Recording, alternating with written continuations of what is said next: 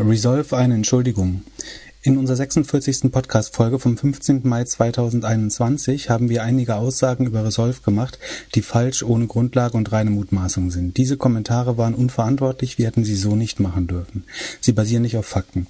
Wir ziehen diese Aussage zurück und entschuldigen uns dafür aufrichtig bei Resolve, seinen Partnern, Lieferanten und Investoren. Willkommen beim Doppelgänger Tech Talk Podcast mit der Tech-Legende Pip Klöckner und mir Philipp Glöckler euer wöchentlicher Podcast über Tech-Themen, Marketing und ab und zu ein paar Aktienideen. Damit kommen wir zu den News der Woche. Und zwar eine der erfreulichen Nachrichten ist, wir haben ein neues Unicorn in Deutschland. Und zwar, wir hatten ja vermutet, dass in einer letzten Folgen haben wir einen auffälligen Kursanstieg bei der Sino AG gesehen, den ja ein, ein Minderheitsanteil an Trade Republic gehört und hatten vermutet, dass es da die Bewertung so stark steigt, weil jemand eventuell eine baldige Runde bei Trade Republic vorwegnimmt und über die Aktie äh, quasi spekuliert auf eine Bewertung, die sozusagen nach den Anteilen, die sie nur hält, schon auf über zwei Milliarden äh, hat Schlussfolgern lassen. Und jetzt ist klar geworden, dass Trade Republic 900 Millionen unter anderem von Sequoia, äh, TCV und Thrive eingesammelt hat und das wiederum die Firma auf eine Bewertung von 5,3 Milliarden wow. US-Dollar katapultiert hat. Gratulation. dafür. Großer Erfolg. Ich hätte ähm, dazu eine Frage an dich, Pip. Bitte. Sag mal, hast du irgendwelche Premium-Accounts bei Twitter? Kannst du Bilder editieren? du meinst, weil ich eins gelöscht habe, weil ich es falsch. Also zu, das ist tatsächlich mein Trade Republic Account ist ja nur mein mein Spiel, ne, Spiel ist übertrieben mit Geld man nicht spielen, aber sagen mein mein kleineres äh, Portfolio und äh, ansonsten hätte ich bestimmt nicht eine 20% Position in, in, in Sino gehabt in meinem richtigen Portfolio. Das, äh, beziehungsweise ich habe mich gefreut, weil äh, sozusagen mit dieser Nachricht, dass die Runde deutlich besser ausgefallen ist, ist der Sino-Kurs bis zu 40 Prozent zwischenzeitlich, äh, ich glaube inzwischen 33 Prozent, äh, hochgesprungen diese Woche auf äh, fast 100 Euro. Und wir hatten die ursprünglich, also wir empfehlen ja nichts, aber in Folge 17 und 20 hatten wir mehrmals über diese Möglichkeit des indirekten Investments in Trade Republic über die Sino AG gesprochen und damals war sie, ich glaube, ich bin irgendwo bei 17 äh, Euro oder so eingestiegen. Und das Fiese ist, ich hatte die auch in meinem richtigen Depot und bin bei 27,60 schon ausgestiegen damals mit, was ich dachte, netter Zwischengewinn war. Hätte ich die gehalten, hätten sich bis heute nochmal fast oder gut, gut verdreifacht. So ist es mein. Deswegen nie zu früh verkaufen. Das ist der einzige Tipp, äh, den wir vielleicht äh, dann doch mal geben. Und ähm, ja, aber äh, mit diesen 5,3 Milliarden geht natürlich jetzt auch eine große Anspruchs- oder Erwartungshaltung einher. Da steckt drin, dass man auch irgendwie ein relevanter Krypto-Trader in Europa wird, bestimmt. Da steckt drin, dass man weitere Märkte äh, in, in Frankreich ist Trade Republic schon gestartet. Ist Krypto nicht schon vorbei? Ja, das war eine blutige Kryptowoche. Das haben wir natürlich zu verdanken unserem äh, Highland Elon Musk. Ähm, und der, die, die Chinesen haben gesagt, dass sie da wieder äh, aus Regulierungssicht noch genauer raufschauen werden was man gesehen hat, ist ein solider Krypto-Crash. Ne? Also Bitcoin ist auf am Tiefpunkt fast 30.000 äh, Dollar gecrashed. Logischerweise getrieben durch viele Margin Trades, die gerissen wurden, unter, unter anderem auch äh, bei mir tatsächlich. Also ich, ich habe das ja mit Hebel gehandelt, was man nicht machen sollte, aber ähm, sozusagen das hat mich dann auch negativ beeinflusst jetzt bei so einem äh, massiven Crash. Da bin ich gespannt, ob Tesla jetzt, ich meine, Tesla hat jetzt einiges zur Kurspflege danach wieder getan, vielleicht weil ihnen aufgefallen ist, dass jetzt ihre Verluste äh, beim Bitcoin so groß sind, dass sie die reporten müssten und dass es das nächste Quartalsergebnis dann äh, verhageln würde, wenn man die sozusagen die Abschreibung äh, darauf vornehmen würde auf die Position. Ich habe dafür viel, viel zu viele Fragen. Erste Frage, kannst du herausfinden, ob jetzt die ganzen Leute, die gedacht haben, sie sind Bitcoin-Millionäre, auf einmal ihre Pre-Orders bei Tesla rausgenommen haben? Also dass Tesla jetzt ein Problem, Liquiditätsproblem von den Pre-Orders hat und dass jeder sagt, ah, den Cybertruck will ich jetzt doch nicht mehr haben, ah, das y, äh, Model Y oder so will ich auch nicht mehr haben und Tesla, ich mag dich nicht mehr? Ähm, ich bin mir gar nicht so sicher, ob es sich gegen Tesla richtet, aber ich glaube, Elon Musk hat damit jetzt nicht viele Freunde äh, gewonnen, könnte ich mir vorstellen. Also das, also es gibt halt schon einige Leute, die das über, über Futures oder Margin Trade traden und diese hätten jetzt dann theoretisch zumindestens Totalverluste zu erleiden. Und die, die würden jetzt nicht äh, besonders mögen. Irgendwie mir, mir war das jetzt relativ transparent, dass das Risiko ist, sozusagen, dass ich die Position dann äh, verliere, aber ähm, das wird nicht jedem gefallen, glaube ich. Aber ich glaube jetzt auch nicht, dass sie einen Tesla bestellt haben. Ähm, aber für, für das Credo oder für, wie sagt man, ähm, für, für den Halo-Effekt von, von Elon ist es wahrscheinlich nicht gut. Und er hat auch gut Hate bekommen dafür auf Twitter. Und zweite Frage dazu, was ist eine Kapitulationsphase? Kapitulation. Katie Woods hat, hat irgendwie äh, mal wieder ein bisschen über Bitcoin gesprochen und meinte, es ist irgendwie eine Capitulation Phase. Hast du eine Idee, was das ist? Heißt das, das ist jetzt so das Bottomline und danach katapultiert es nach oben? Äh, ich habe keine Ahnung, aber ich würde vermuten, dass es wahrscheinlich irgendeine Phase in dem Gartner Hype, Hype Cycle ist oder so, dass du sagst, in einem Hype gibt's immer diese, diesen großen ersten Berg, dann zwischendurch denken alle, das war's jetzt, äh, und dann kommt so eine Art retardierendes Moment und dann geht's erkennt man, dass es jetzt doch wieder aufwärts geht. Weil auf Bloomberg gab es eine Überschrift, die hieß irgendwie so, dass äh, Katie Wood glaubt, dass es auf 500.000 geht. Also ein Bitcoin. Ja, das würde ich auch sagen, wenn, wenn ich darauf wette. Ähm, Magst du? Das glaube ich auch. Ich glaube auch weiterhin, dass langfristig äh, Bitcoin über 100.000 landen wird. Ähm, aber sozusagen mit der Volatilität muss man dann eben auch äh, leben. Und das, und das ist ja alles an ein, zwei Tagen passiert. Ne? Also du hast da 20, 25 Prozent in einzelnen Währungen an einem Tag oder innerhalb von 24 Stunden äh, verloren durch diese äh, nachlaufenden Effekte, durch irgendwie Stop-Loss-Limits, Margins oder ähm, Future Trading. Ähm, das kann dann sehr schnell gehen. Und wie gesagt, würde mich wundern, wenn da niemand bei ähm, ruiniert worden wäre. Wer, wer einfach nur sein Krypto hält, den sollte es eigentlich überhaupt nicht jucken. So, äh, was ich krass finde, selbst der, dieser Binance Coin, der zu dieser größten Börse gehört, der hat sich auch halbiert. Äh, das, das ist schon heftig. Und ach so, ich habe äh, aber die Möglichkeit genutzt, um Coinbase nachzukaufen tatsächlich, weil die haben wurden auch mit verdroschen. Ähm, und die finde ich inzwischen äh, ja noch günstiger und habe meine Position nochmal um 50 Prozent äh, erhöht. Mal, gu mal gucken, wie gut deine Laune ist, wenn sie unter 100 Euro sind. Ach, meine Laune kann nur besser werden. Magst du einmal kurz mit guter Laune den Disclaimer vorlesen? Ja, ihr solltet ähm, insbesondere, wenn wir über Wertpapiere äh, reden, nicht aufgrund des hier gehörten handeln. Wir können das Risiko nicht dafür tragen äh, oder dafür haften. Ihr solltet immer weitere Quellen äh, bemühen, wenn ihr Entscheidungen am Kapitalmarkt trifft. Und überhaupt, wenn ihr hier zuhört, ähm, solltet ihr immer sozusagen, unser Podcast ist ein Anreiz zur weiteren Recherche.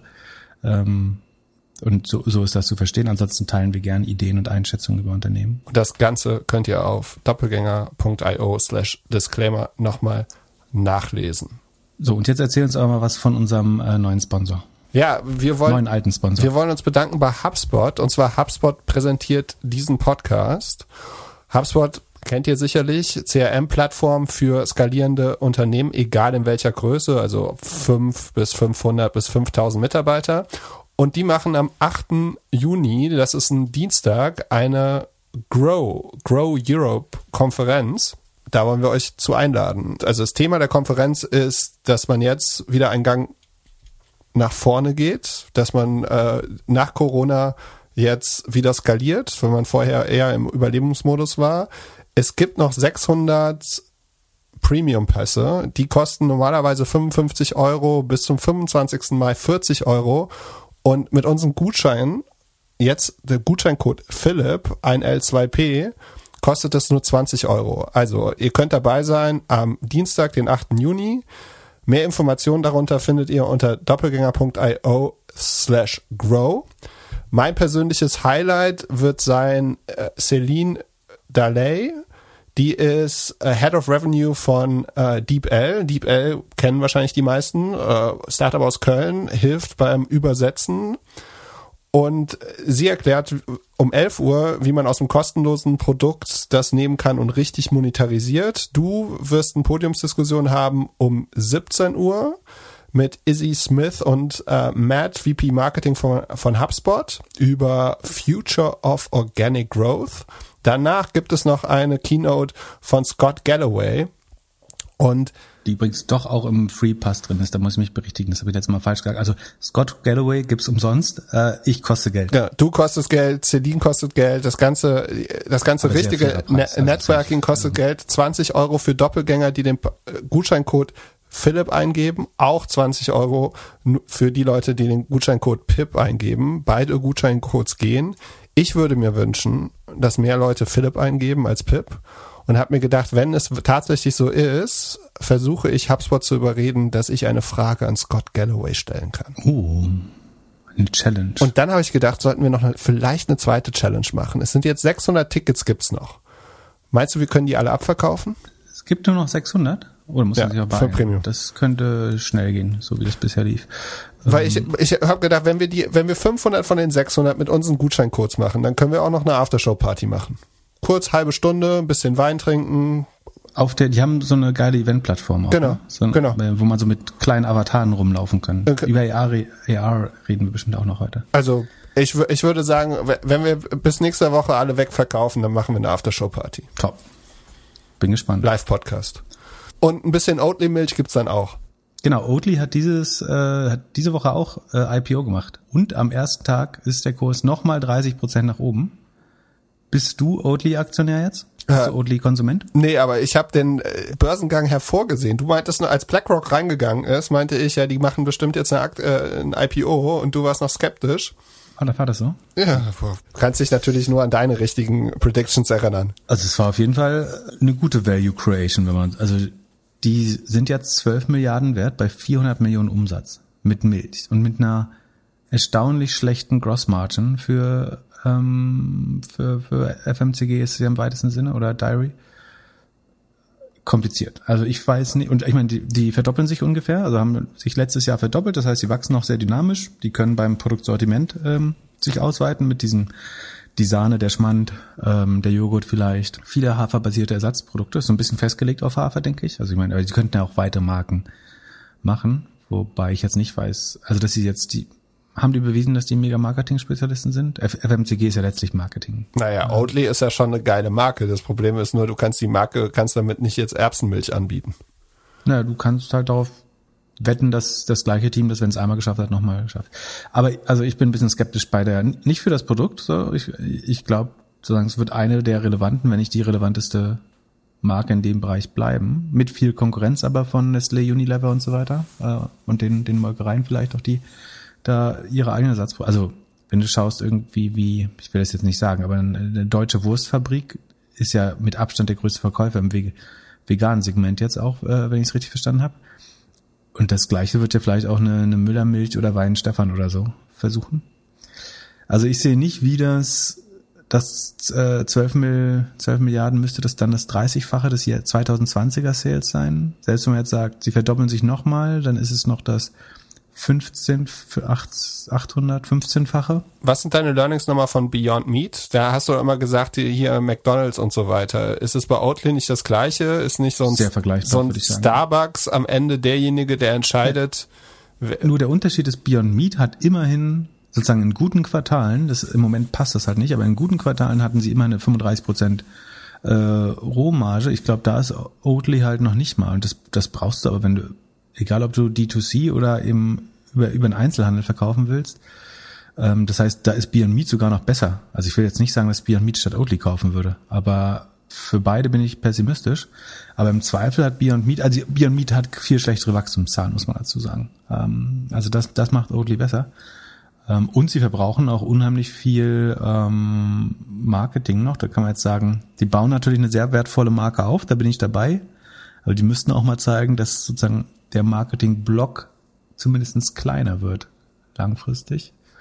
Ich würde mit Mühe vielleicht den dreifachen Umsatz sagen oder vielleicht vierfach, aber äh, 30 Mal Umsatz, das finde ich, verstehe ich. Aber das, ja, vielleicht ist mehr Brand-Marketing für die Börse als irgendwas, was noch mit Zahlen zu tun hat. Ich glaube, viele, also wenn das Gute ist, die Marke ist so stark, dass viele, und vielleicht sind das Retail-Investoren, die die Aktie besitzen wollen. Das kann halt auch wertvoll sein. Ich kann mir schwer vorstellen, dass ein Institutioneller auf der Bewertung äh, einsteigt oder wie das zu rechtfertigen ist.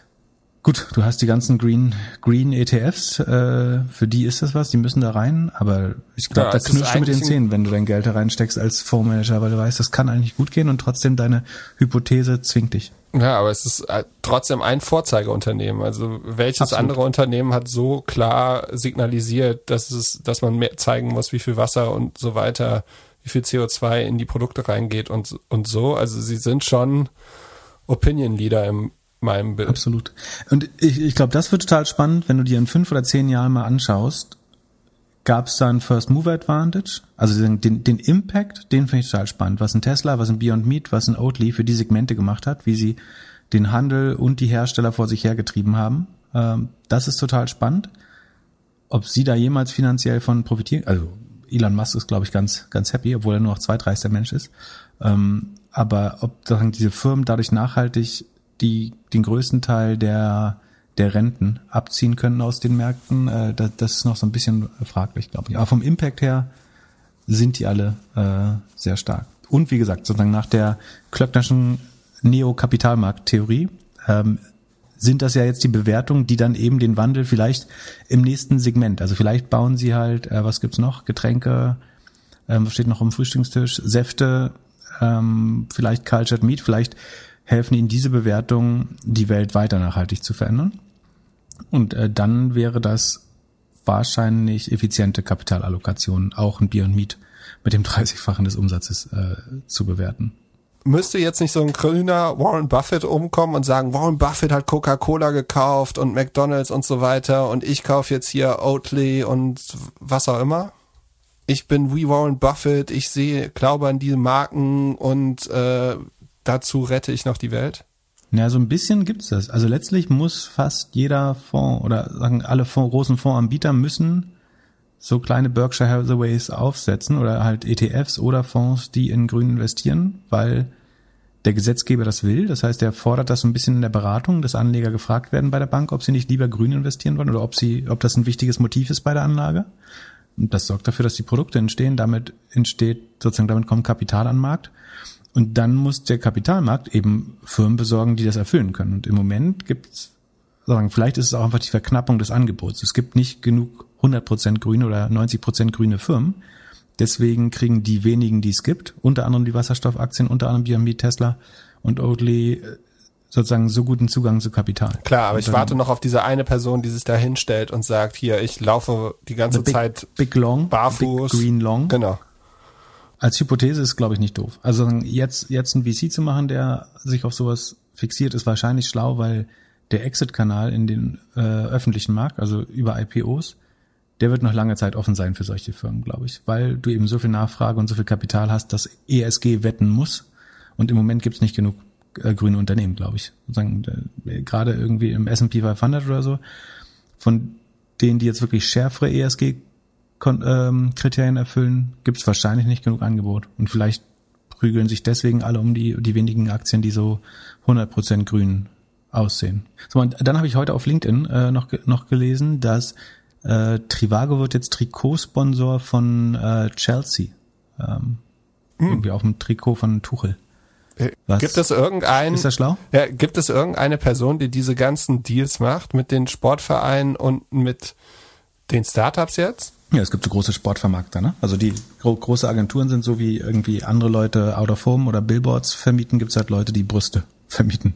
Das heißt, nennt man, glaube ich, Brust, wenn es so vorne drauf ist auf dem T-Shirt. Ist, ist das schlau für Trivago? Wie würdest du das sehen? Würdest du das machen? Wenn du, also ja, ich beschreibe das Szenario mal etwas anmaßend. Du, du bist ein Meta-Player in einem Markt, in einem zweiseitigen Markt, wo beide Seiten konzentriert sind. Nämlich du bekommst einen Großteil deines Traffics von Google oder hast es in der Vergangenheit bekommen, ähm, bist da relativ abhängig und sozusagen siehst dich vermutlich, vermeintlich Marktmacht missbräuchlichem Verhalten gegenüber und auf der anderen Seite hast du ein immer größer werdendes Booking.com, was einen Großteil des Hotelinventars zu Bestpreisen oder meistens zu Bestpreisen schon konsolidiert. Und dazwischen bist du jetzt ein äh, Vermittler.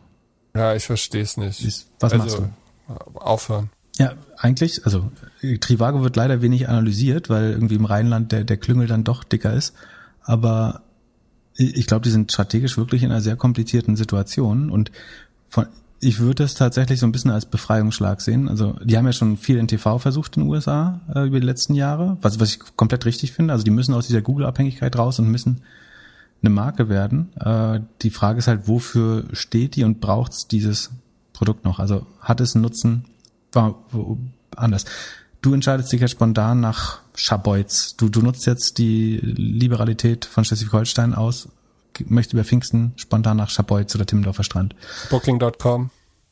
Ja. Oder Airbnb. Warum, warum nicht, warum nicht Preise vergleichen? Weil ich äh, glaube an diese ganze Preisvergleichsthematik eh nicht. Also ich habe immer das Gefühl, da, also da muss ich halt irgendwas abgeben.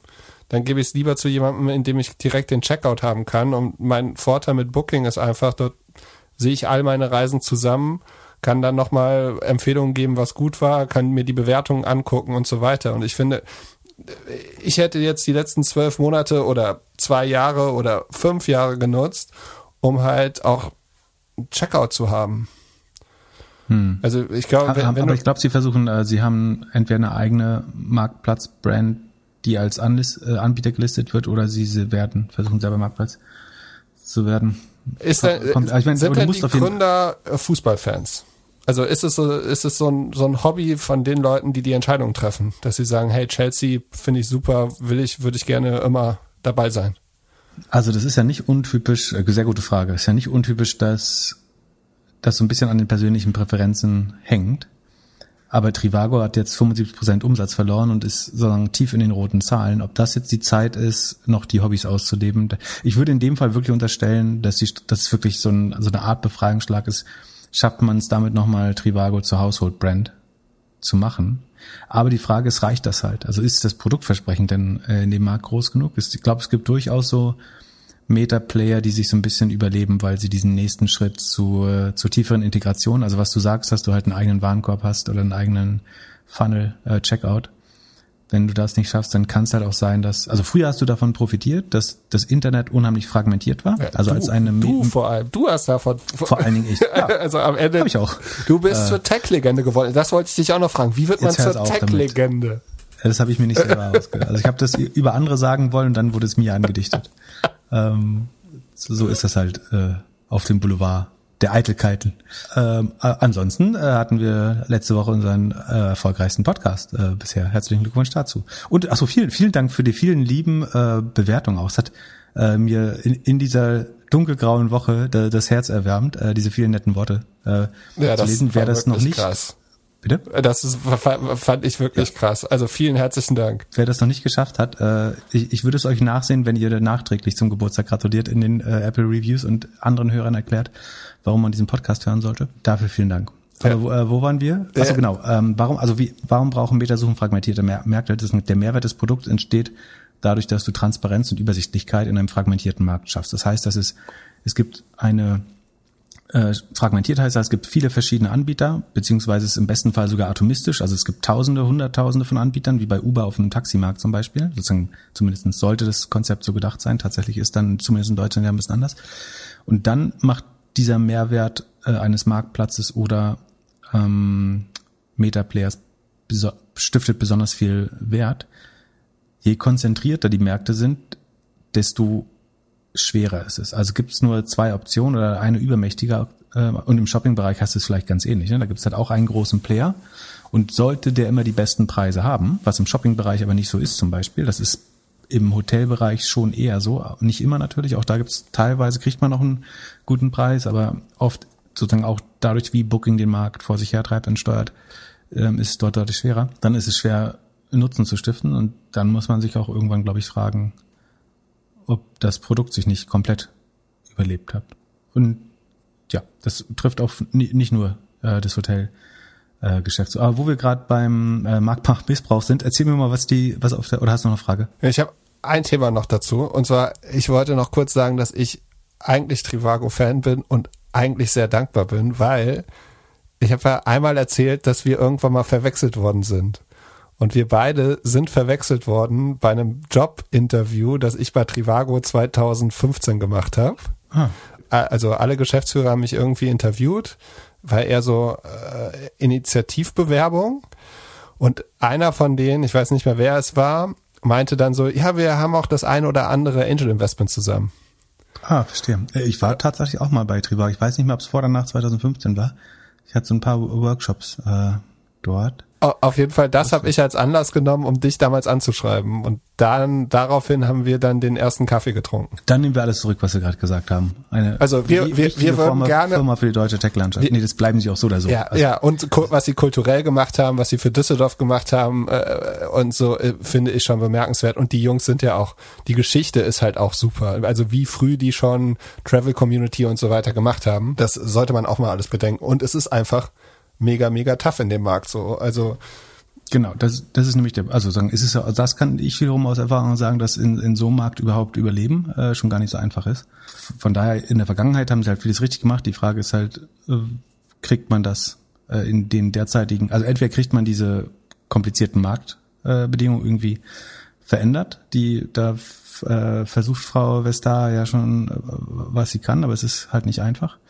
Ähm, womit wir beim Thema sind. Als ich, ich hatte leider keine Zeit mir komplett, ich habe nur kurz reingeschaut in die Google I.O. Konferenz. Das ist sozusagen das Apple-Event von Google, wo Google seinen Entwicklern und Partnern vorstellt, was man so gemacht hat dieses Jahr, woran man gearbeitet hat. Kannst du mir sozusagen das, was ich nicht gesehen habe, so, so ein bisschen erzählen? Also ich habe ein bisschen was mitbekommen, dass es viel um Maps und um, also als allererstes ging es immer um Privacy, äh, natürlich, und Sicherheit. Aber so zweitrangig wurde auch viel über Maps und Shopping geredet, so viel habe ich verstanden. Ja, es äh, gab unheimlich viele Themen. Ich habe auch vereinzelt, also zum einen, Google hilft uns natürlich, die Informationen besser zu organisieren und die Welt besser zu machen. Sie haben auch über Öko gesprochen und so weiter. Also das Interessanteste bei Google Maps fand ich, dass sie jetzt auch äh, Bike Lanes zeigen und äh, wie man sicherer und mit weniger CO2 von A nach B kommt. Also zum Beispiel, man muss weniger bremsen und so. Diese sicheren Wege, da habe ich überlegt, wenn du, du musst ja nur wissen, wo Unfälle passieren, ne? dann kannst du Leute an Gefahrenstellen vorbeirouten. Und ich glaube, gerade für Fahrradfahrer ist extrem äh, wichtig. Das hätte man doch vor fünf Jahren genauso gut schon machen können. Man hätte aber glaube, alles, alles vor fünf Jahren schon machen können. Und ich glaube, das wäre die These, sagen wir sehen nicht, was wir nicht sehen. Hätte Google Waze nicht gekauft, Waze ist sozusagen dieser damals eigentlich fast bessere, vielleicht, also das ist ein bisschen Geschmackssache, aber sagen eine fast ebenbürtige zumindestens Navigations-App die teilweise durchaus bessere Features hatte, zum Beispiel was Verkehrserkennung äh, angeht und, und Routing, Routing. Ähm, hätte Google die nicht gekauft, bin ich mir sicher, hätte Waze dieses Feature schon früher äh, gebaut, weil das total gut zu ihrem Modell passte, dass sie verstehen, wo sind Straßen verstopft. Ähm, und die hätten wahrscheinlich schon vorher eco-friendly gemacht. Sie hätten vorher schon äh, die Verkehrsunfallsdaten mit einbezogen. Und da haben wir jetzt länger drauf gewartet, glaube ich, weil es äh, von Google kommt und Maps gerade in den letzten anderthalb Jahren jetzt besonders viel Liebe bekommt von Google, weil sie merken, dass da ja noch was ganz Wichtiges nicht monetarisiert wurde. Was hätte denn passieren müssen, dass Waze nicht gekauft wird? Ähm, heutzutage hätte es selber an die Börse gehen können und äh, ich glaube, damals war es opportuner, das Geld von Google zu nehmen, weil es heute würdest du sagen, wir specken das oder nehmen es an die Börse und kriegen so genauso viel Geld eingesammelt. So, jetzt ruft äh, mein, mein wieder an. Ich weiß gar nicht, warum das ist. Deswegen muss mal kurz rangehen. Sekunde. Also heutzutage wäre das wahrscheinlich an die Börse gegangen oder gespeckt geworden und hätte dann vielleicht äh, allein zu, zu Konkurrent werden können. Wobei sie dann wahrscheinlich darunter gelitten hätten, dass die beiden Player Apple und Google im App Store so dominant sind und dort als Navigations-App zu überleben, ähm, ist relativ schwer. Wahrscheinlich. Ja, aber er hätte einen Fokus aufs bessere Produkt gegeben. Auf jeden Fall. Das ist, warum Konkurrenz an sich äh, gut ist. Was ich am interessantesten fand, war diese ganze äh, Google Sheets Nummer, dass sie halt jetzt Smart Canvas gezeigt haben. Also, dass man dort äh, mit Google, also Google hat ähnlich wie Office, so ein, äh, kann man dort Dokumente schreiben, Excel-Tabellen machen, Präsentationen und so. Das versuchen sie jetzt alles so hübscher und besser für Kollaboration zu machen. Und mich hat das unheimlich an Notion erinnert und ich habe gedacht, die haben bestimmt mhm. gesehen, wie viel Traction auf Notion ist und dass die ganzen jungen Unternehmen jetzt nicht mehr anfangen mit Google Suite und alles auf Google, sondern halt Airtable, Notion und andere Anbieter nehmen. Und was bei Notion ja auch so interessant ist, ist, dass man damit Webseiten dann schnell baut. Also man sieht jetzt Blogs, äh, VCs haben äh, selbst Company-Seiten, die einfach schnell auf Notion runtergehackt sind. Und äh, dass da dass sie da mehr Fokus draufsetzen und da mehr mitarbeiten. Und wahrscheinlich als nächstes wird dann wahrscheinlich kommen, dass Google Drive irgendwie auch mehr intuitiver so wird, dass man halt ganz schnell ohne Maus Dokumente, Zusammenarbeit kollaborieren kann. Wir haben auch ein paar Sachen gezeigt, wie man jetzt einfacher Videocall mit auf ein Dokument gucken und so machen kann. Also viel so Remote ja, so work. work, work from home und sozusagen New York Work war eh ein großes Thema. Also ich glaube, das, das sehen sie, dass sich Arbeit jetzt verändern wird, auch post-Corona. Und äh, da haben sie, glaube ich, Double Down gemacht äh, und, und wollen weiter Gas geben, würde ich sagen. Ja, da, da, das fand ich spannend. Dann wollte ich dich fragen, ob du dich schon für eine Farbe entschieden hast, in welcher du jetzt dein, dein Pixel-Phone haben möchtest. Also nicht nur dein Telefon, sondern auch deine, deine ganzen Apps und ob vielleicht Lila für dich die richtige Farbe wäre? Äh, Das, das habe ich gar nicht äh, gesehen, den Teil habe ich ver, verpasst. Also sie, sie haben so gezeigt, dass man jetzt selbst entscheiden kann, in welcher Farbe das ganze iOS ist. Ähm, also das Also der Hint, also der, das Display. nicht nur das Display, ja genau, also alles, was du siehst, kannst du jetzt entscheiden, ob du eher rote Icons haben willst, eher blaue Icons. Das heißt, es gibt einen Dark Mode, einen Light Mode und einen lila Mode. Ja, und alles, was du willst. Und das adaptiert sich auch an, an, an dein, dein Fotoscreen und so weiter. Dann die ganze AI-Nummer mit den Fotos fand ich jetzt nicht so spannend. Also, dass du zwei, aus zwei Fotos ein bewegendes Foto machst. Ein Buzzword, was ich mir gemerkt habe, war multimodal. Das kannte ich immer aus der Mobilität. Damit habe ich mich ja ein bisschen beschäftigt. Intermodale Mobilität, also wie du von A nach B kommst mit verschiedenen Verkehrsmitteln. Sie nehmen multimodal für ihre AI, also dass sie wissen, äh, sowohl für Text als auch für Bild als auch für Video, dass sie das alles verstehen. Und Und verschiedene Sprachen vor allen Dingen dadurch auch. Genau, und Ja. dass man dann halt, äh, wahrscheinlich in Zukunft kann man sagen, wann haben die Doppelgänger über Inflation geredet? Und dann kann man sich alle, alle Punkte aus den verschiedenen Podcast-Folgen anhören, wenn, als wir über Inflation gesprochen haben. Ja, und wo wirst du die anhören? Äh, Im Internet, im großen Internet. Ja, ich glaube, das ist der Fehler. Also ich, äh, sagen- die Schlussfolgerung ist total richtig. Google fängt an, Webseiten zu verstehen damit und Inhalte. Also sie verstehen Podcasts, sie verstehen Videos damit, sie verstehen, also YouTube-Videos zum Beispiel, sie verstehen Bilder und Text, alles zusammen. Also sehr nah an echter Kognition wie, wie bei einem Baby oder einem Menschen. Und die, ich glaube, die ultimative Konsequenz daraus ist aber, dass noch mehr Sachen in Google beantworten. Also damit sollte jetzt auch dem letzten klar gewesen sein. Also sagen, es ist ein Prozess, der so langsam über zehn Jahre geht. Aber damit wird jetzt noch klarer, dass sozusagen Webseiten für Google nicht Ziele für den Nutzer sind, sondern Datenlieferanten oder Informationslieferanten. Also das Ziel von die, also das ist dieser MUM-Algorithmus, ne, oder dieser MUM-AI, die der Nachfolger von BERT ist und angeblich tausendmal so ähm, effekt oder effizient, tausendmal so leistungsfähig und in 75 Sprachen funktioniert. Und letztlich ist es halt ein sehr schnell lernendes System, für das Webseiten vor allen Dingen Informationsquellen sind. Und dieser Traffic-Austausch, das Google Suchen zu, zu den Informationsquellen schickt, wird damit noch seltener passieren. Sondern was, was das ist, ist, die Webseiten sind wie die Bibliothek von Alexandria oder sind tausende von Schulbücher für Mom und nur, dass Mom die halt in einer Stunde alle Schulbücher der Welt lernen kann. Ähm, und das in 75 Sprachen und damit immer besser auf Fragen antworten kann. Und welche Rolle da drin noch die Inhalte als Inhalte spielen im Vergleich zu als gelernte Ressourcen, das ist halt die Frage. Und das wird vom Urheberrecht unheimlich schwer, vom, äh, vom Nutzungsrecht. Ist dir das transparent, dass wenn du eine Seite online stellst, sagen wir die Wikipedia, und da haben sie es ja schon immer gemacht, aber dass du damit einstimmst, dass Google dieses Wissen in sich aufsaugt und dann selber wiedergibt an andere Stelle.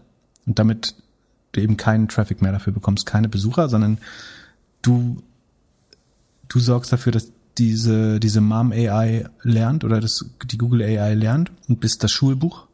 Und das Schulbuch wird dann aber weggeschmissen, wenn du, also du, du hast ja heute auch nicht mehr deine Mathebücher unterm Arm, sondern du hast es halt verinnerlicht, dieses Wissen. Und ich glaube, in die Richtung wird Google halt gehen. Und das, da sind sie ja 100% transparent seit Jahren. Nur es will halt keiner wahrhaben von den Webmastern. Und du denkst mal, äh, ich, ich muss nur besser werden, äh, nur schneller und was weiß ich.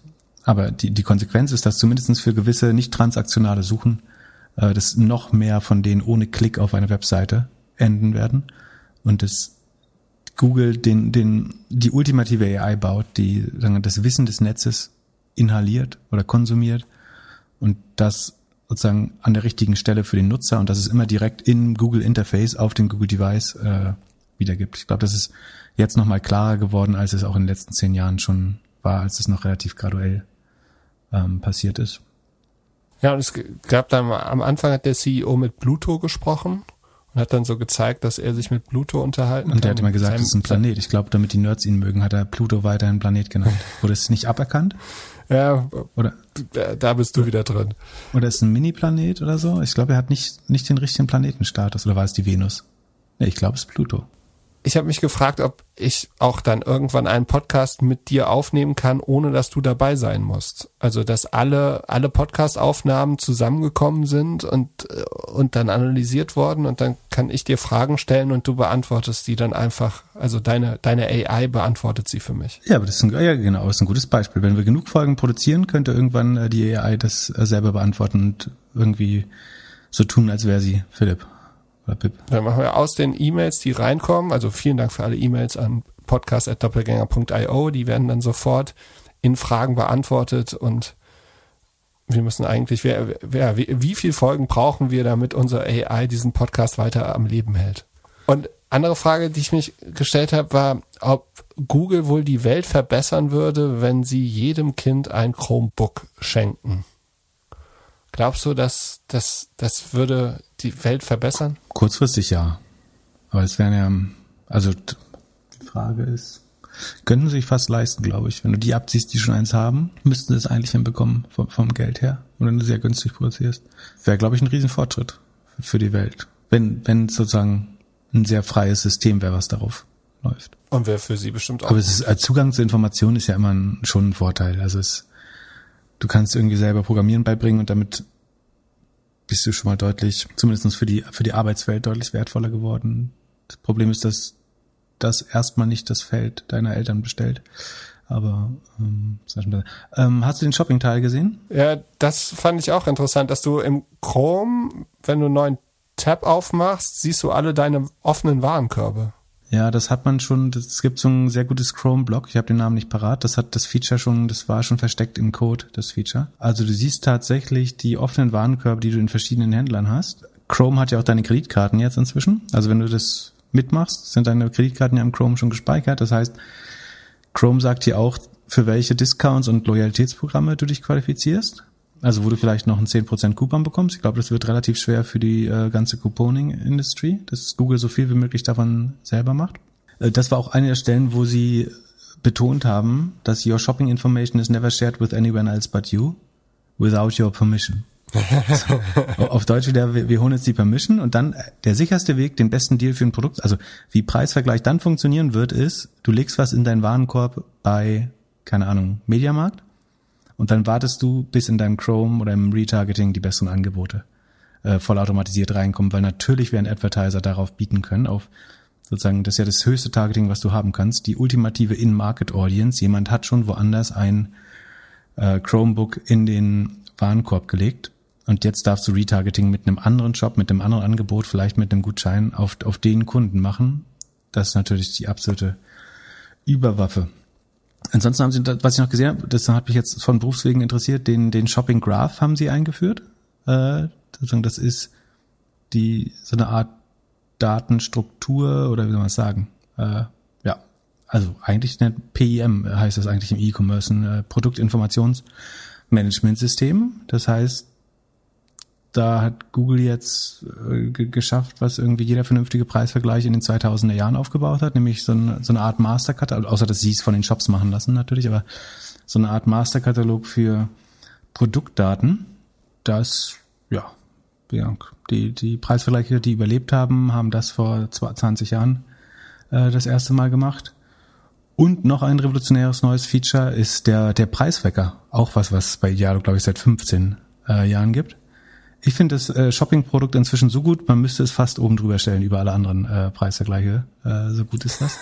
Aber höre ich da ein bisschen Ironie raus? Ja, das traut man sich bei Google ja noch nicht so ganz. Also ob, obwohl man, das muss ich mal vorstellen, ne, du kennst den Algorithmus, also du hast du hast selber die Regeln geschrieben und du baust ein Produkt und selbst nach 20 Jahren, also du kannst du kannst abkupfern bei Konkurrenten, was du auch machst, äh, aber relativ schlecht und du kennst den eigenen Algorithmus und die Regeln und trotzdem sagen, traust du dich in voller Kenntnis des Regelwerks, während andere quasi blind rumlaufen, also sozusagen den Algorithmus nicht kennen, traust du dich nicht in diesen Wettbewerb einzutreten, sondern sagen, baust einen Algorithmus, der erstmal alle anderen bestraft und stellst dein eigenes Produkt rüber. Es ist ein bisschen, als wenn du auf ein 110 Meter Hürdenrennen startest und sagst, ich, also ich möchte erstmal 50 Meter Vorsprung haben, dann bitte die Hürden weg auf meiner Strecke alle, die mit mir laufen, kriegen die Augen verbunden im Hürdenrennen. Und dann gehst du aber trotzdem direkt zur Siegerehrung und läufst noch nicht mal. So, das, das ist, was Google im, im Shopping oder auch genauso im Reisebereich äh, oder im, im Fernwohnungsbereich macht. Äh, Finde ich schon, schon echt traurig. Sie haben ja auch announced, dass sie mit Shopify jetzt kooperieren, also dass jeder Shopify-Händler mit ein paar Klicks seine Daten in den Google-Preisvergleich ins Google Shopping reinbekommt. Ähm, das ist natürlich die große Allianz gegen Amazon. Genau. Amazon wird im Shopping-Bereich natürlich äh, deutlich mächtiger. Google sollte immer weniger kommerzielle Shopping, also jetzt durch Corona natürlich ein bisschen mehr, aber normalerweise ist das der Anteil der Suchen, der jetzt nicht steigt, weil Amazon da mehr und mehr Marktanteil ähm, greift und Shopify. Und es macht für alle Beteiligten, erscheint das eigentlich sinnvoll. Also äh, Shopify braucht dringend weitere Werbekanäle, weil sie zu abhängig von Facebook sind. Facebook wiederum wird von, von Apple und Google gut in die Mangel genommen, was, was Daten angeht. Da reden wir schon gleich noch drüber. Ähm, das heißt, Shopify, die arbeiten auch mit TikTok, die werden sich jeden Werbekanal oder jeden Distributionskanal erschließen, den es gerade gibt, weil das Hauptproblem von Shopify ist halt, dass sie jeden Kunden immer wieder neu akquirieren müssen, weil diese Shop-App, ich glaube, die hat nur sieben, die hat sieben Prozent Verbreitung in den USA. Im Vergleich, die Amazon-App hat mehr als jeder zweite US-Bürger. Der Shopify-Händler muss immer wieder die Kunden neu akquirieren auf Facebook, auf Instagram, äh, auf Snapchat und TikTok. Und da mal irgendwie rauszukommen, ist unheimlich wichtig. Deswegen macht es natürlich Sinn für die, mit Google zu kooperieren. Für Google macht Sinn, das Shopping-Produkt besser zu machen und mehr Inventar da reinzuholen. Was lustig ist, dass es überhaupt nicht zu dem Shopping Graph passt, weil die, die Shopify Dropshipper oder ein Teil, der Teil der Dropshipper ist, die kreieren ja ständig neue Produkte und die sind ja nicht vergleichbar, weil in der Regel sie nur einer oder weil jeder seine eigene Brand draufklebt. Das heißt, das ist wiederum eigentlich das Gegenteil von, von wertvollen Produktdaten. Das schafft keine Vergleichbarkeit, sondern müllt den Katalog nur immer weiter voll mit neuen äh, Produkten. Naja, und so finden sich da ähm, die Allianzen zusammen. Was ich spannend fand, ist, dass der, der Chef äh, bei Google Shopping, äh, Bill Reddy, weißt du, wo der vorher war? Bei Pay PayPal. Das heißt, das ist ein Payment-Typ äh, eigentlich, ist jetzt, macht jetzt bei Google Commerce Payment and Next Billion Users, äh, wird sein äh, Titel genannt. Das heißt, also ich, ich glaube, er baut halt an der SMB Payment äh, Lösung langfristig. Äh, das ist noch wichtiger als Shopping zu gewinnen, glaube ich. Ähm, und das bedeutet für den Endnutzer was? Ja, in Google Maps und äh, Google Pay wird, wird halt die meiste Innovation passieren in den nächsten äh, drei Jahren, würde ich sagen. Also das äh, Pay Payment mu muss jeder der GAFAs gewinnen eigentlich oder große Marktanteile nehmen. Payment ist die beste Attribution. Payment ist, sind die besten Daten, um Werbung da drauf zu machen. Ähm, von daher würde ich da mehr, und es, ich glaube, es ist kein Zufall, dass Google sich ausgerechnet jemand von PayPal äh, geheiert hat für, für diese Position, die den gesamten Commerce- und Payment-Sektor äh, verantwortet. Das würde mich wundern. Ich wollte mich, mir gestern ein Handelsblatt-Abo holen und habe es dann nicht gemacht, weil ich nur mit PayPal zahlen konnte. Hast du keinen PayPal-Account? Ist ja gesperrt? Doch, doch, aber ich wollte das so schön, meine ganzen Subscription hätte ich gerne auf einer Kreditkarte, damit ich da auch einen Überblick habe und das wollte ich Kannst nicht du bei PayPal, PayPal mit Kreditkarte bezahlen? Ja, aber ja, das war mir zu kompliziert und ich habe mich dann geärgert, warum die keine Kreditkarte anbieten. Achso, und dann hat Google wieder äh, About this Result. Du kannst jetzt neben den Google-Ergebnissen klicken, äh, ob man dieser Webseite vertrauen kann äh, oder so. Das glaube ich auch eher, sich um sich so ein bisschen, um so ein bisschen die Politiker zu befrieden in den USA weil das haben sie ja so versteckt. Also du musst auf diese drei Punkte klicken. Wer würde im Google-Ergebnis auf diese drei Punkte rechts oben in der Ecke neben den Ergebnissen klicken? Das macht natürlich keine Sau, aber sie können jetzt sagen, wir haben das Web transparenter gemacht, äh, die Nutzer verstehen besser, ob man diesen Quellen vertrauen kann. Und dann haben wir es so gut versteckt, dass keiner findet. Gut versteckt ist auch von Apple iOS 14.5. Vier Prozent nur noch geben an, dass man sich tracken lässt. Hättest du das gedacht? Ich war überrascht. Also, dass die Mehrheit da Nein klickt. Also vor allen Dingen, weil ja klar wird, dass man die App weiter benutzen kann trotzdem. Äh, hätte ich damit gerechnet, dass die Mehr also der Hintergrund. Bei GDPR-Consent-Bannern klickt die überwiegende Mehrheit zwischen äh, 85 und 95, 98, teilweise bis zu 98 Prozent klicken, nur damit das weggeht, klicken, okay, alle Cookies akzeptieren. So ganz, ganz viele Leute machen das. Bei Apple passiert das genau das Gegenteil. Und du erklärst mir warum. Weil also Apple da, da, das nicht möchte, weil Apple sagt, hier, die Daten sind böse und, und klick weg. Und man kann nicht mit Farben arbeiten. Also man, das Pop-up auf der Webseite wird ja gesteuert von demjenigen, der die Webseite betreibt. Also er kann entscheiden, wie es aussieht, mehr oder minder. Und äh, man muss den Button alles äh, äh, alles verneinen oder, oder keine Cookies freigeben, die, der muss ja aktuell gesetzmäßig noch nicht im Vordergrund sein.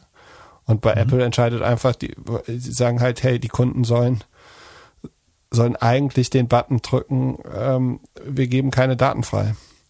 Und genau. ich würde mir auch, würde auch sagen, dass die, äh, die iPhone-Nutzer, denen sind die Daten ein bisschen wichtiger, die überlegen da vielleicht zweimal mehr so. Das kommt auch hinzu, ja. Ich glaube, glaubst du, dass die Gewinner jetzt Google und Apple davon sind? Also ich glaube erstmal, das zeigt sehr gut, wie wichtig es ist, wie man die Frage stellt.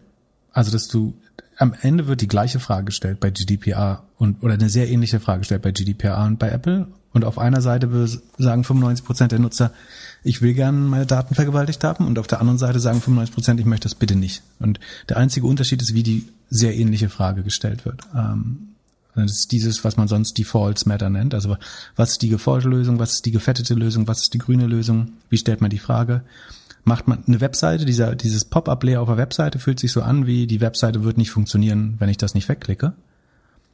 Äh, in der App wird relativ klar, ich kann danach sofort weitermachen mit der App, sofern ich dieses Banner einmal loswerde und sage, ich, ich möchte einfach nicht getrackt werden und dann geht's weiter. Ähm, das ist, glaube ich, der große Unterschied. Äh, und dann gibt's übrigens auch erste Auswertungen, die zeigen, dass in den ähm, Ad Marketplaces, also bei den Ad Exchanges, wird für Nutzer, die da nicht zugestimmt haben, im Schnitt nur ungefähr die Hälfte an Geld geboten. Also sagen, der, der Effekt der Daten, die du hinterlässt, verdoppelt sozusagen den Wert des, des Nutzers in den Ad Exchanges. Das ist dann der Verlust, der eventuell auch auf Facebook ähm, zukommen könnte, wenn das äh, so weitergeht. Also Mark Zuckerberg ist ja nicht ohne Grund irgendwie, da kriegt schon kalte Füße und äh, schwärzt Apple überall bei den Wettbewerbsbehörden an. Ähm, dem Anschein nach ähm, kämpft Facebook sehr hart im Sales, neue Budgets zu bekommen, weil die sehen, dass, dass sie sinken, weil die Targeting Audiences schon kleiner werden. Ähm, das sollte ein schlechtes Quartal werden für, für Facebook, wenn ich mich nicht sehr irre. Aber es ist immer schwer, gegen Facebook zu wetten, weil die Aktie schon relativ tief bewertet ist im Vergleich zu, zu, zu den Benchmarks. Deswegen würde ich da jetzt nicht dagegen wetten. Ähm, aber ich glaube, die spüren den Effekt schon, schon sehr stark, gerade in den USA. Deine Frage, ob das äh, Google auch? Ich glaube, Google wird äh, im Display-Marketing kurzfristig negativ betroffen sein. Äh, gleichzeitig schrauben sie es selber enger. Also sie sagen selber ja, sie machen jetzt mehr Privacy und haben dadurch, also der Vorteil ist, sie haben dann exklusive Daten.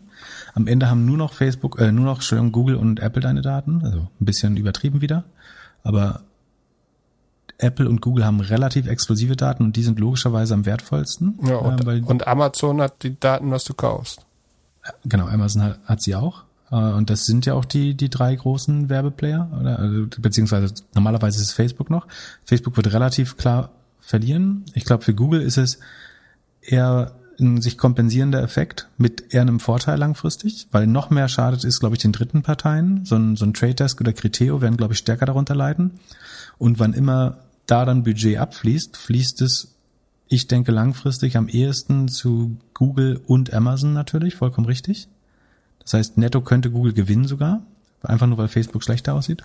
Plus Amazon ist der am schnellsten wachsende äh, Player und Apple selber schafft neue äh, Werbe. Das ist jetzt, finde ich, ein bisschen unglücklich. Da hätte ich jetzt vielleicht ein Jahr mit gewartet. Aber sie schaffen in der internen Suche und im App Store selber zusätzliche Ad-Slots oder Werbeplätze das hätte ich jetzt ein bisschen äh, losgelöst von, von dieser Entscheidung. Das wirkt natürlich jetzt so wie, also es macht klarer, dass sie eventuell selber Daten haben und die dann verkaufen. Das war jetzt nicht so 100% feinfühlig, äh, glaube ich.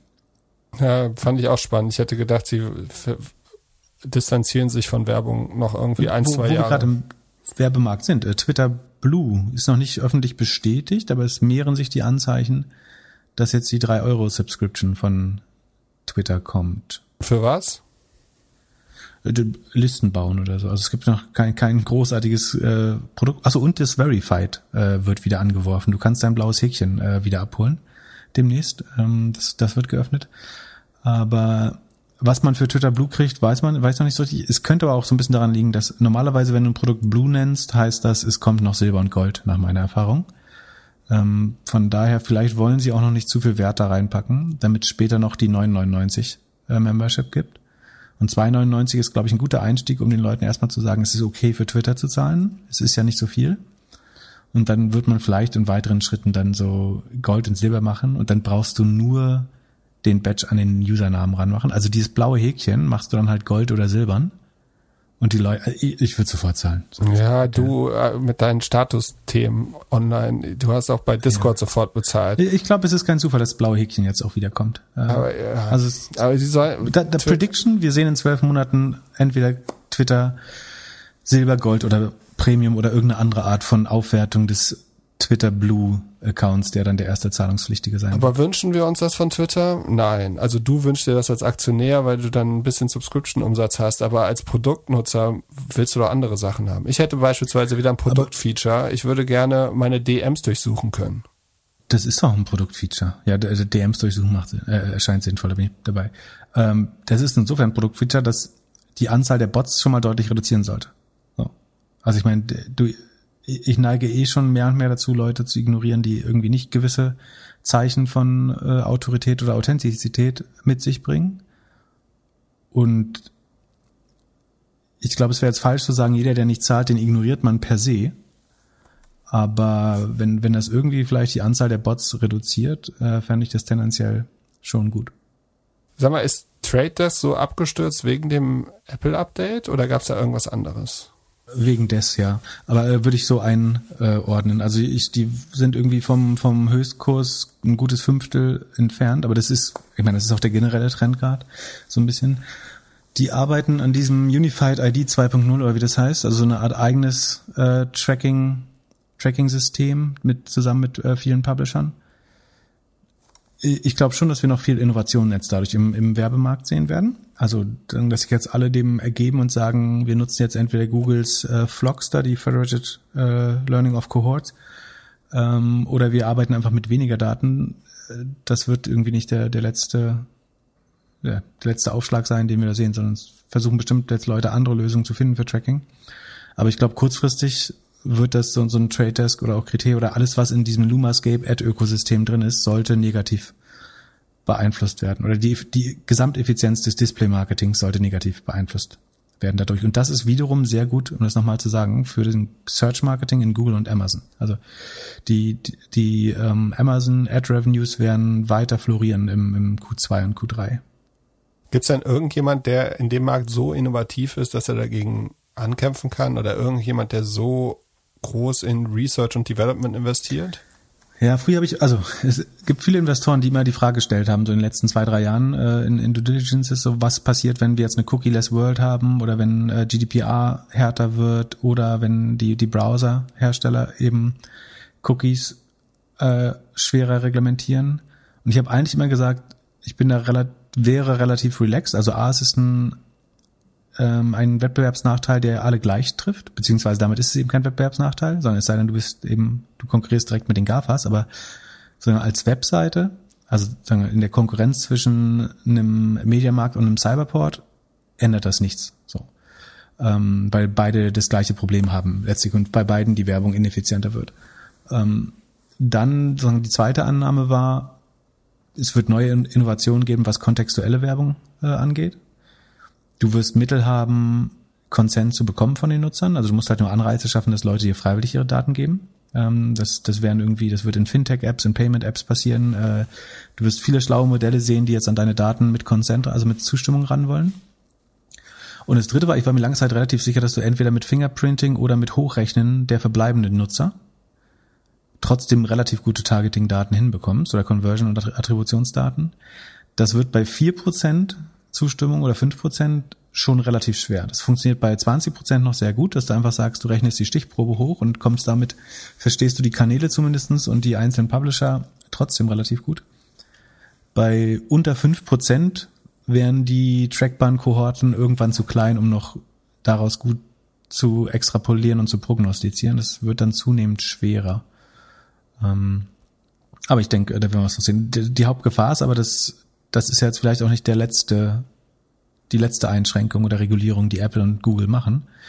Ähm, und du bleibst letztlich den beiden großen Systemen weiterhin ausgeliefert. Ähm, dass, du kannst ja nicht davon ausgehen, dass du verbesserst dich jetzt ein bisschen, findest eine neue Lösung Und aber natürlich werden sie die auch die kaputt machen, weil einfach die, die ist sich da schlauer, die Incentives als die technischen Möglichkeiten anzugucken und eher zu überlegen, das, was technisch möglich werden wird, da haben die ein großes Incentive, das zu machen oder es technisch möglich zu machen. Von, von daher würde ich da jetzt nicht in Warnung geben und das eher als erste Stufe sehen und dass sich jetzt die, die Incentives und Motive so ein bisschen offenbaren.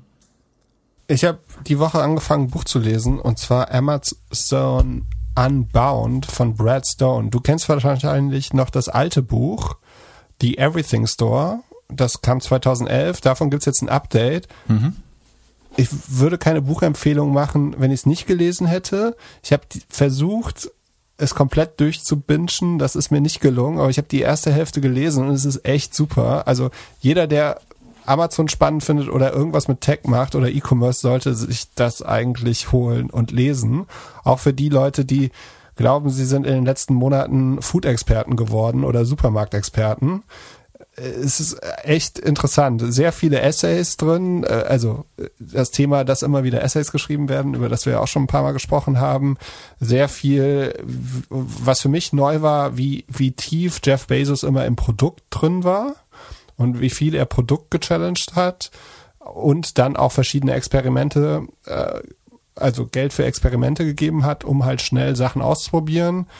Wirklich viel über äh, auch Konkurrenz, wie sie zum Beispiel versuchen, in Mexiko ohne Google in den Markt zu kommen, weil sie nicht so viel Geld an Google überweisen wollen und wie es ihnen dann auch trotzdem nicht funktioniert äh, hat und sie dann trotzdem äh, investieren und halt auch so, dass man denkt immer so, das sind die Gaffer, das sind die großen Firmen, die untereinander alles äh, ausmachen und irgendwie die Welt regieren, sondern man kriegt in dem Buch auch mit, wie die wirklich knallhart gegeneinander kämpfen und schauen, dass sie ja, dass sie den Markt gewinnen. Und ich finde, das ja, ist wahrscheinlich meine Buchempfehlung des Jahres. Ist auf jeden Fall das erste Buch, was ich seit langem wieder, äh, wo ich so viele Seiten auf einmal gelesen habe. Und dass du empfiehlst und gelesen hast. Ja, da, das auch. Äh, du, Apropos leere Versprechung, äh, was machen meine Sticker eigentlich? Äh, ja, sie sind bestellt und die Adressen sind kopiert. Ich hatte noch überlegt, dass ich, also bei, bei der Post gibt's über die App die Möglichkeit, ein, äh, ein Code zu generieren. Also, dass du anstatt einer Briefmarke einen Code hast. Und ich hatte mir so schön überlegt, dass wir so schön gedruckte Briefumschläge haben mit 100 Codes und dass das alles so schön aussieht. Das funktioniert leider nicht. Deswegen werde ich jetzt einfach die Dateien bei der Post hochladen, dann die Briefumschläge bedrucken und dann rausschicken. Allerdings. Du, du lädst unsere Nutzerdaten bei der Post hoch? Das scheint legitim zu sein. Es haben sich ein paar, es, mir wurde, also die, die, DMs waren auch sehr interessant mit den Adressen. Es gab ein paar Leute, die mir helfen wollten beim Verschicken, ein paar, die uns treffen wollten, um die äh, Sticker abzuholen. Jemand hat angeboten, dass er Transkripte oder äh, Zusammenfassungen von unserem Podcast schreibt. War eine sehr schöne, hatte sehr viel Spaß auf, auf Twitter. Nächste Woche kommen die Sticker, dann packe ich alle und verschicke sie. Nächste Woche schon. Okay, prima. Ansonsten äh, Spotify macht die Transcriptions äh, jetzt für uns, habe ich äh, gehört, korrekt? Ja, da gab's News, aber glaubst du, die sind gut? Ja, ich kann es mir nicht vorstellen, ehrlich gesagt. Zumindest für uns, aber wir, wir testen das gerade. Es wird könnte wertvoller Content für die Wachstumsstrategie äh, endlich mal werden. Ähm, oder es wird einfach nur Futter für Googles Mom-Algorithmus, die das dann nutzen können, um äh, die Podcasts äh, zu finden. Aber das besprechen wir vielleicht mal andermal im Detail. Ja, ich habe einen Service jetzt genutzt für die, die letzte Folge, dass ich die transkribieren lassen wollte. Und zwar so zwischen AI und jemand guckt noch mal drüber. Und es, mir wurde versprochen, 99 Prozent richtig. Ich glaube, die Person hat nicht drüber geguckt. Also ich habe dann die ersten drei Minuten habe ich gecheckt. In den ersten drei Minuten gab es über 20 Fehler. Und es ist einfach schwierig, dass man das vernünftig hinkriegt. Also meine beiden Lieblingsfehler waren aus W-Tweets, sollten Retweets werden und du hast einmal Franzbrötchen gesagt und das wurde als Transposition übersetzt.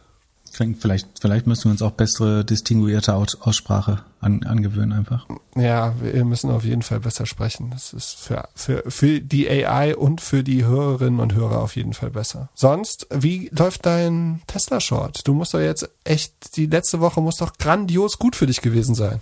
Ja, die letzte Woche war jetzt äh, am Aktienmarkt äh, turbulent, wie auch schon die davor. Ähm, aber sozusagen die, die Tesla Short Strategie hat einen großen Fürsprecher bekommen, einen sehr prominenten vor allen Dingen. Ähm, könnte jetzt sagen, Great Minds Think Alike. Nee. Aber Mike Burry, der ähm, Hedgefund Manager von Cyan Capital, der so ein bisschen halb porträtiert wird in dem Film The Big Short, scheint im Q1 äh, eine größere Wette gegen äh, Tesla eingegangen zu sein und hat, äh, ich glaube, 500 Millionen Dollar dahinter gelegt. Das ist ganz ordentlich. Ähm, das ist insofern mutig, weil bisher haben Tesla Shorter, glaube ich, bis zu 40, zwischen 24 und 40 Milliarden sind so die Zahlen, die man berechnet hat, verloren dabei. Dadurch, dass Tesla dann trotzdem immer sehr stark gestiegen ist und außerdem mit deutlich kleinen Beträgen äh, ist auch mir das ja mal in der Vergangenheit passiert. Äh, das Traurige ist, ich habe einen Teil der Short-Position leider abgebaut aus Liquiditätsgründen, äh, weil ich äh, irgendeinen Capital Call von einem Fonds äh, beantworten musste. Moment, du hattest jetzt einmal ja, in deinem Leben die geht, Chance. Ich. So ist es halt. Ja, ja, ja, ja. Das ist auch nochmal die Erinnerung an den Disclaimer, dass man wirklich sein eigenes Research machen ja. sollte. Die, die, die spannende Frage ist eigentlich, warum denkt Michael Burry so, das Wichtigste beim Shorten ist ja eben, ich glaube, dass Tesla überbewertet ist, da würden ihm jetzt wahrscheinlich viele Leute zustimmen, aber warum das Timing, also warum ist Q1 jetzt der, der Punkt gewesen, wo er sagt, jetzt lege ich viel Geld hinter die Wette und gehe da gehebelt short. Und ich glaube, dass er so eine Art Perfect, ich glaube, er hat sich öffentlich dazu nicht offen, öffentlich dazu nicht geäußert, aber es könnte sein, dass er auch so eine Art Perfect Storm sieht. Äh, du hast die Chip äh, also es wird insgesamt schwer Autos zu bauen ähm, dieses Jahr, weil wir halt nicht genug Microchips aus Taiwan äh, ranbekommen und wir selber keine Produktionslinien dafür haben im, im Westen oder nur zu wenig. Die Berlin Factory scheint verzögert zu sein. Das könnte dafür sorgen, dass die Produktionszahlen nicht getroffen werden können. Lithium könnte langfristig, mittelfristig äh, knapp werden. Du hast viel Competition, also es kommen neue E-Auto. Der Ford F50 ist, also die äh, F150, das ist so dieser Standard Ford Pickup, den äh, irgendwie Millionen von Amerikanern fahren. Der ist jetzt elektrisch das erste Mal rausgekommen. Der sollte dafür sorgen, dass äh, der relevanten Marktanteil bekommt im Elektrosegment. Und je mehr Elektroautos verkauft werden, desto weniger Regulatory Credits müssen halt gekauft werden. Das heißt, eigentlich müssten Teslas Ergebnisse auch dadurch nochmal schlechter werden. Und es ist so eine Art perfekter Sturm schon, dass sich jetzt wirklich viele potenziell negative Sachen nochmal vereinen, die, wenn man sowieso schon skeptisch war, das vom Timing her jetzt gerade jetzt opportun erscheinen lassen, ähm, jetzt die Wette dagegen zu machen aber es kann auch wie immer bei Tesla schiefgehen und ähm, natürlich irgendwie Elon Musk kann sich den nächsten Coin ausdenken oder, oder was weiß ich oder die nächste Produktpräsentation wäre vielleicht mal dran. Ähm, vielleicht kommt der Tesla Copter, man weiß es nicht und man kann sich da auch sehr schnell die Finger mit verbrennen. Deswegen würde, würde ich das äh, niemandem raten. Äh, und ein anderer bekannter Investor, nämlich George Soros, äh, der hat die die Viacom-Wette gemacht, die ich also der hat alles, was Akigos ver, ver, verprügelt oder mit Akigos, mit diesem Hedgefonds, der sich verspekuliert hat, ähm, verprügelt wurde, nämlich Baidu, Discovery und Viacom und Tencent, äh, soll der sich auch zugelegt haben. Ähm, bin gespannt, ob ich da ausnahmsweise auf der richtigen Seite lag. Bist du jetzt mittlerweile überhaupt geimpft? Ja, äh, ich habe meine erste Impfung, AstraZeneca. Ähm, uh, Vitamin B oder wie hast du das bekommen? AstraZeneca wurde ja aufgehoben, die im Impfreihenfolge. Äh, und sozusagen äh, mit ein bisschen Glück und Organisation äh, habe ich mich da, also ich habe mich nicht vorgedrängelt äh, oder so, sondern ähm, bin froh, dass ich da irgendeine Dosis vor dem Verfall retten äh, konnte. Und Hast du Nebenwirkungen gehabt?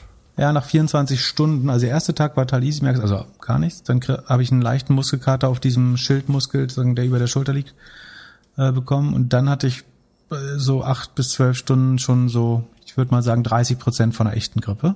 Also schon ein bisschen mittelschwere Grippesymptome. Ich, ich neige zum Glück nicht zu Fieber. Das heißt, ich habe irgendwie nur leicht erhöhte Temperatur bekommen und habe auch eine ganz gute Schmerztoleranz du, durch dich wahrscheinlich. äh, und ähm, also man, man, kann das aber zum Beispiel mit Paracetamol ganz gut behandeln, habe ich mir sagen lassen. Nicht äh, irgendwie nehme nicht viel Tabletten und kann das. Ich kann, kann auch beim Zahnarzt ohne äh, Narkose und so. Ich, wie gesagt, mein Leben ist so, so hart.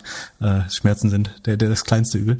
Ähm, Moment, ja, du, sag, du sagst, du bist lieber beim Zahnarzt ohne Narkose als zwei Stunden Podcast mit mir aufzunehmen? Ähm, kommt drauf an, was, was gemacht wird. Sowohl im Podcast als auch beim Zahnarzt. Ähm, was wollte ich sagen? Achso, also das Spannende ist, man denkt ja so, also natürlich ist es toll, dass man andere Leute damit schützt.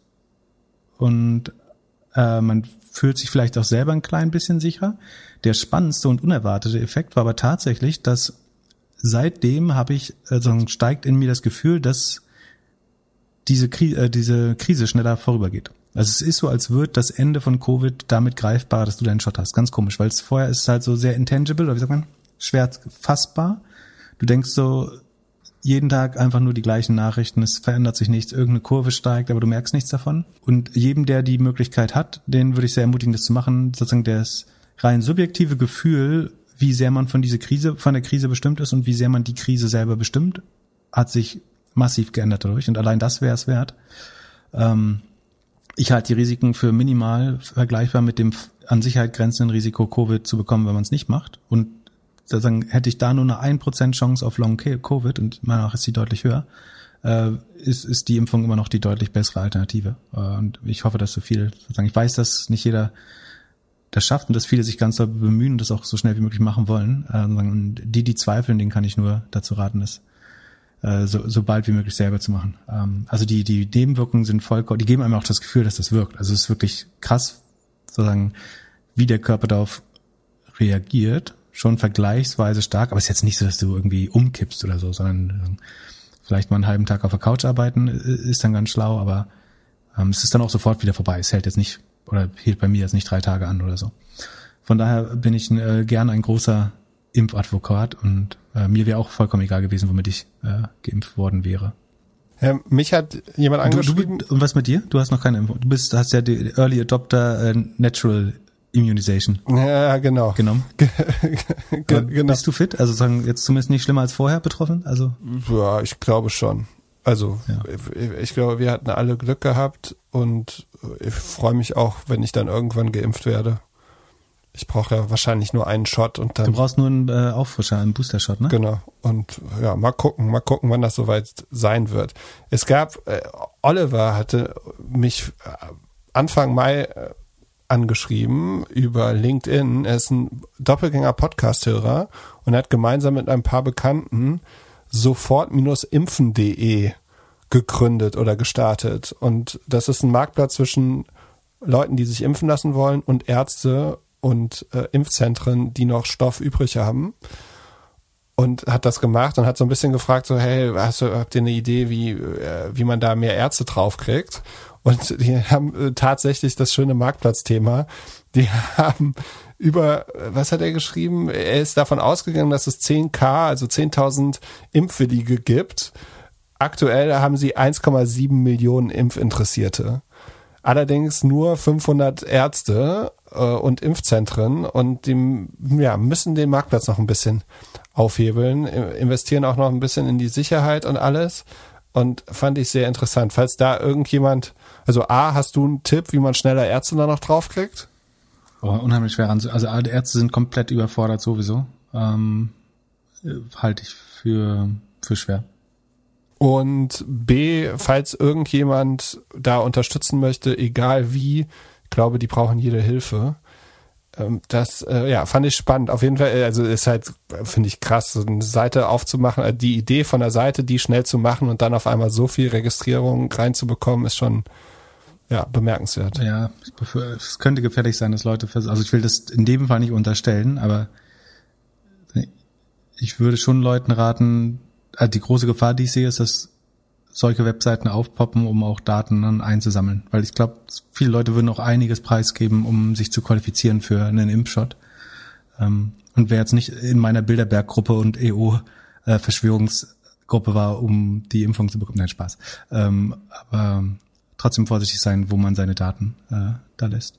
Das, das stimmt auch. Apropos Daten, ich habe gesehen, dass Signal jetzt Out-of-Home-Kampagnen macht. Auf jeden Fall ein paar Poster. Echt? Sie ah, zeigen, cool. dass äh, WhatsApp die AGBs geändert hat. Ah, smart, ja. Das fand, fand ich auch gut. Und ich wollte mich bei dir nochmal bedanken. Du hast ja Anfang des Jahres, Ende letzten Jahres fünf Aktientipps gegeben. Ideen, keine Tipps natürlich. Und eine davon scheint sich ja positiv zu entwickeln die SEA Group aus Singapur ist jetzt die einzige der fünf Aktien, die wirklich grün sind. Und die haben Earnings gehabt. Was ist bei denen, hat bei denen gut funktioniert? Die Spielerubrik oder war es der E-Commerce? Ah, du weißt sogar noch, was sie machen. Ja, äh, in Singapur Spiele und Shopping. Ja, in äh, Südostasien, also nicht nur Singapur, sondern äh, auch Indonesien, äh, Thailand, Vietnam und so weiter.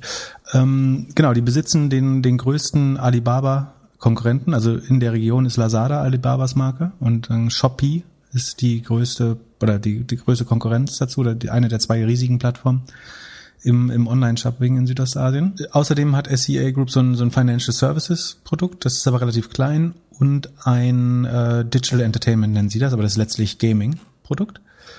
Und es hat sich hervorragend entwickelt, das Gesamtgeschäft. Also das, der Umsatz ist insgesamt um 146 Prozent, also gestiegen hat sich mehr als verdoppelt des, des Gesamtgeschäftes. Wichtig äh, eigentlich, dass E-Commerce ist schneller gewachsen als das Gaming-Segment äh, und ist, glaube ich, auch spannender. Und die beeindruckendste Zahl ist eigentlich, dass GAAP Revenue im E-Commerce ist um 250 Prozent gestiegen auf fast eine Milliarde US-Dollar. Ähm, das ist also eine Verdreieinhalbfachung von Q1 auf Q1. Also Q1. Was ist das? Das, das Außenumsatz? Das ist der Innen, ah, genau, gute Frage. Das ist der Innenumsatz in dem E-Commerce-Geschäft. Der Außenumsatz ist bei 12,6 Milliarden. Ähm, daran siehst du dann auch die Take Rate. Die müsste dann bei einem Zwölftel, also rund acht Prozent äh, sein. Der Außenumsatz ist nur in Anführungsstrichen um 100 Prozent gestiegen. Der Innenumsatz aber um äh, 250 äh, Prozent, was, was enorm ist. Meiner Meinung nach extrem gute Zahlen. Aber wie, wie sie, schaffen äh, die das denn, diesen Innenumsatz so zu hoch zu kriegen? Kannst äh, Take Rate erhöhen oder eigene Produkte anbieten. Ähm, oder achso, sie haben ein Werbegeschäft inzwischen auch, also machen Werbung auf der Plattform, das kann natürlich sehr helfen. Ähm, die, die verschiedenen, also eigentlich alles, was man machen würde äh, in dem Bereich, machen sie dann auch. Das Spannende ist, sie sind auch schneller als das, also nicht schneller, aber sie sind, haben die Ergebnisse des Q4, also des Weihnachtsquartals übertroffen. Äh, das ist auch Weil, krass. Das ist halt nicht, also in der, man muss fairerweise sagen, ich glaube, die haben das chinesische Neujahrsfest ist im Q1 und das ist auch ein Fest. Ähm, das heißt, es ist vielleicht nicht ganz so aussagekräftig wie bei uns, aber trotzdem wäre normalerweise, glaube ich, Q4 das stärkste Quartal. Also sie wachsen auf jeden Fall enorm. Achso, und die, die Aktie hat aber kurz nachgelassen, und das ist, glaube ich, sogar 10 oder 12 Prozent vorbörslich runter, weil die, die Earnings, also die, das EBIT verfehlt wurde, also haben ein bisschen mehr Verlust gemacht. Aber bei, bei dem Business willst du ja, dass die mehr Geld äh, verbrennen, so schnell wie die wachsen. Von da habe ich es nicht ganz verstanden. Es hat dann intraday auch wieder sich verdreht und ist am, hat am Ende, glaube ich, entweder im Plus oder deutlich weniger im Minus äh, geschlossen. Das heißt, äh, der Markt hat den Schrecken dann sehr schnell verdaut. Ich habe tatsächlich überlegt, das äh, kurz nachzukaufen, äh, als ich die minus 12 gesehen habe. Habe es leider nicht gemacht, äh, weil wie immer keine Liquidität auch da war beim Armschlucker. Um, genau, ansonsten, ich finde es hervorragende Zahlen. Ähm, die Margen sollten sich im E-Commerce auch verbessern. Ansonsten ist es, das ist halt, die sind im, in diesem Wettkampf mit Lazada. Ist nicht verwunderlich, dass, dass sie dann auch Verlust machen. Ähm, sofern beide noch so schnell wachsen können, äh, gibt es, glaube ich, guten Grund, da zu investieren. Ähm, von daher bleibe ich da bullisch. Das Problem ist, sie sind halt, lass mich gucken, extrem hoch bewertet. Also sie sind 130 Milliarden wert.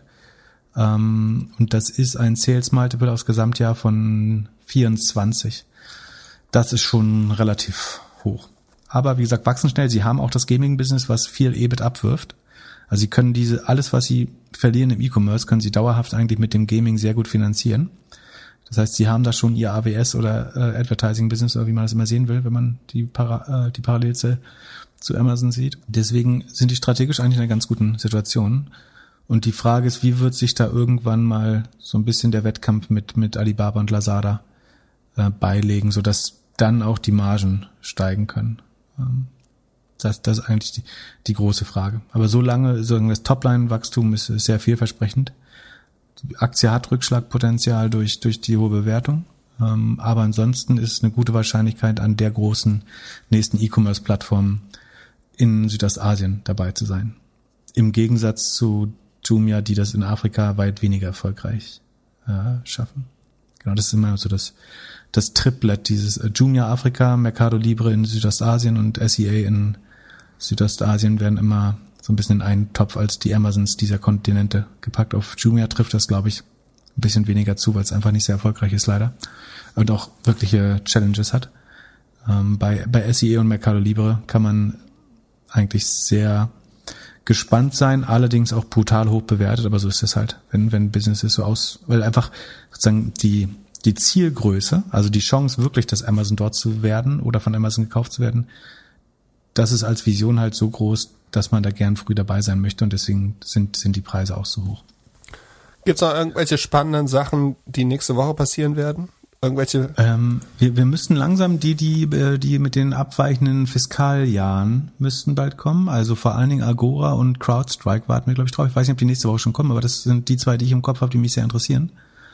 Ähm, und ansonsten haben wir schon viele Themen, die wir dieses Mal nicht geschafft haben und ähm, verschoben haben auf nächste Woche. Da, auf die freue ich mich auch schon. Und dann äh, wünsche ich dir eine angenehme Woche und ein schönes Pfingstwochenende. Das wünsche ich dir auch. Bis nächste Woche. Mach's gut, ciao, ciao. So, Pip ist offline. Schaut nochmal auf doppelgänger.io slash grow. Da kommt ihr direkt auf die Grow-Konferenz von HubSpot. Gutscheincode Philipp, 20 Euro, 8. Juni. Lasst uns mal mehr Tickets verkaufen als Pip letzte Woche. Bis dann, habt eine schöne Woche. Ciao.